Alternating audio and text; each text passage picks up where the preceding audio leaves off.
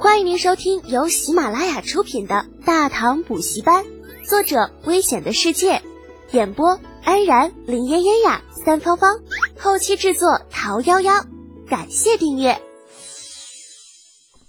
第六百八十六集，一门两公。实际上啊，李德俭身为李靖的嫡长子，是可以完全继承李靖原有的爵位的。而想要达到这个条件的前提是，那李靖必须得铺盖了。那现在呢，时间来到了贞观六年啊，这个，这这个这个，假如历史没有改变的话，那这个李靖与世长辞，那还得再有个十来年呢。人们都说度日如年啊，其实对于现在的李德俭来讲啊，啊，这个十来年就已经不是度日如年了，而是度秒如年了。他现在最大的梦想，那就是做一个国公。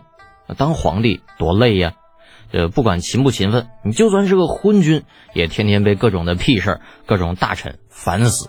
啊，你当个国公就不一样，首先在待遇上就比一般的大臣要好得多，地位也要高得多，而且十亿三千户，啊，官高从一品，只要不作死、搞造反什么之类的大罪，一般都是能够过着无忧无虑的闲鱼生活的。是的。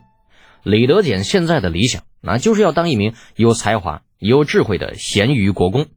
没事的时候就泡泡妹子啊，有事的时候呢，还是要泡泡妹子。那这种生活那多得劲的。而现在李二却有些反悔了，毕竟李德俭这升官速度实在太快了。以前这个小孽畜就净给自己惹事这家伙要是封了他国公，这他娘的，他那尾巴是不是要飞上天去啊？嗯嗯。呃，李德俭呐，朕思来想去，还是觉得谢陛下隆恩。陛下乃当世明君，对内能虚心纳谏，厉行节约，劝课农桑；对外能够善待功臣，赏罚分明，不拘小节。来了，他妈的又来了！这个李德简怎么就这么烦人呢？感情朕现在要是收回他那国公，他就能够在这个大殿上破口大骂朕是昏君。相反，若是朕就封他为国公，那朕就是他嘴里所说的盛世明君。行，李二揉了揉太阳穴。李德俭呐，你这个覆灭倭国功劳极大，严于治军，善于治军，呃，扬我大唐国威啊，力挫倭人士气，朕很是欣慰，也很高兴。所以封你为安国公，十亿五千户，官从一品，赏田五千亩，以后可与其他国公平起平坐。谢陛下，吾皇万岁！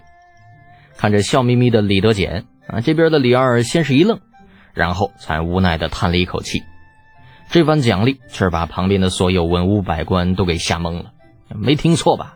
我去，还安国公，十亿五千户。官居从一品，这他妈有点不科学吧？被李二封过的国公现在有二十多个，除去李德俭之外，他们的待遇是十亿三千户从一品，一年的俸禄则是靠官职大小来定夺啊。然后呢，还能被李二赏赐一座府邸，一块永业田。这个永业田，亦称事业田，子孙世袭皆免科役啊。国公这个级别，差不多是四千亩永业田。那结果呢？他李德俭竟然是十亿五千户，这他娘的！我们这群国公才都十亿三千户，他却比我们的多了两千户。这一刻，长孙无忌、杜如晦、房玄龄等人都是目瞪口呆，面面相觑。原来，同样是国公，还是有差别的。不，十亿五千户，五千亩永业田，就这个级别，这个待遇，那是郡王级别的呀！我去！一个小国公却拿着郡王的待遇，这一刻，整个太极殿所有人都是鸦雀无声。毫无疑问，现在的李德俭在他们的眼里是何等的可怕，而这也是一个十分重要的信号，那就是现在李德俭的地位在李二的心里是比这群国公都还要高了那么一点点的。至少李二能够以郡王的待遇赏赐给李德俭，就说明在李二的心中。他李德俭堪比一个郡王。李德俭也不顾旁人的惊愕，朝李二问道：“陛下，那我的府邸呢？啊，这这现在身份是国公啊，没有自己的府邸，这玩意儿实在说不过去呀。”众人闻言都是回过神来，纷纷看着李德简，深感汗颜呐！啊，你爹是国公，你住你爹府邸上，你不就好了吗？就连榻上的李二都是嘴角微翘，就苦笑不已。就这个小王八犊子，还真是会抬杠啊！之后，李二望着底下的李德简，淡淡的说道：“齐王府。”李德简闻言一愣，有些惊讶：“啊？朕把齐王府给你，你以后就住在齐王府吧。”此言一出，众人皆惊啊！齐王李元吉。乃是太上皇李渊的第四个儿子李二的弟弟，他为人骁勇，擅长使用马术。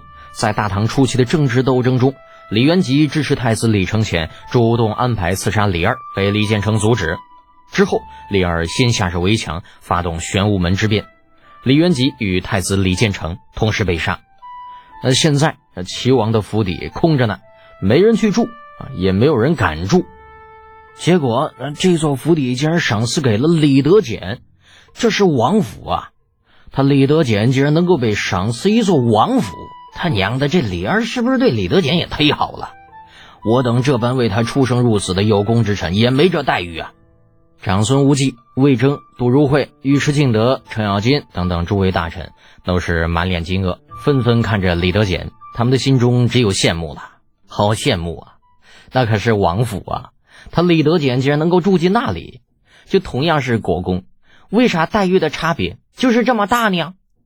此时此刻，长孙无忌等人都是看了会沉默啊，想了会流泪。就以后再有人说国公多好多好，我们这群人跟你急，连空荡荡的齐王府都住不了，还配是个国公吗？嗯呸！看看那个李德简，他也是个国公，可是他比别的国公那待遇好了不知道多少。李德简呐，你可满意？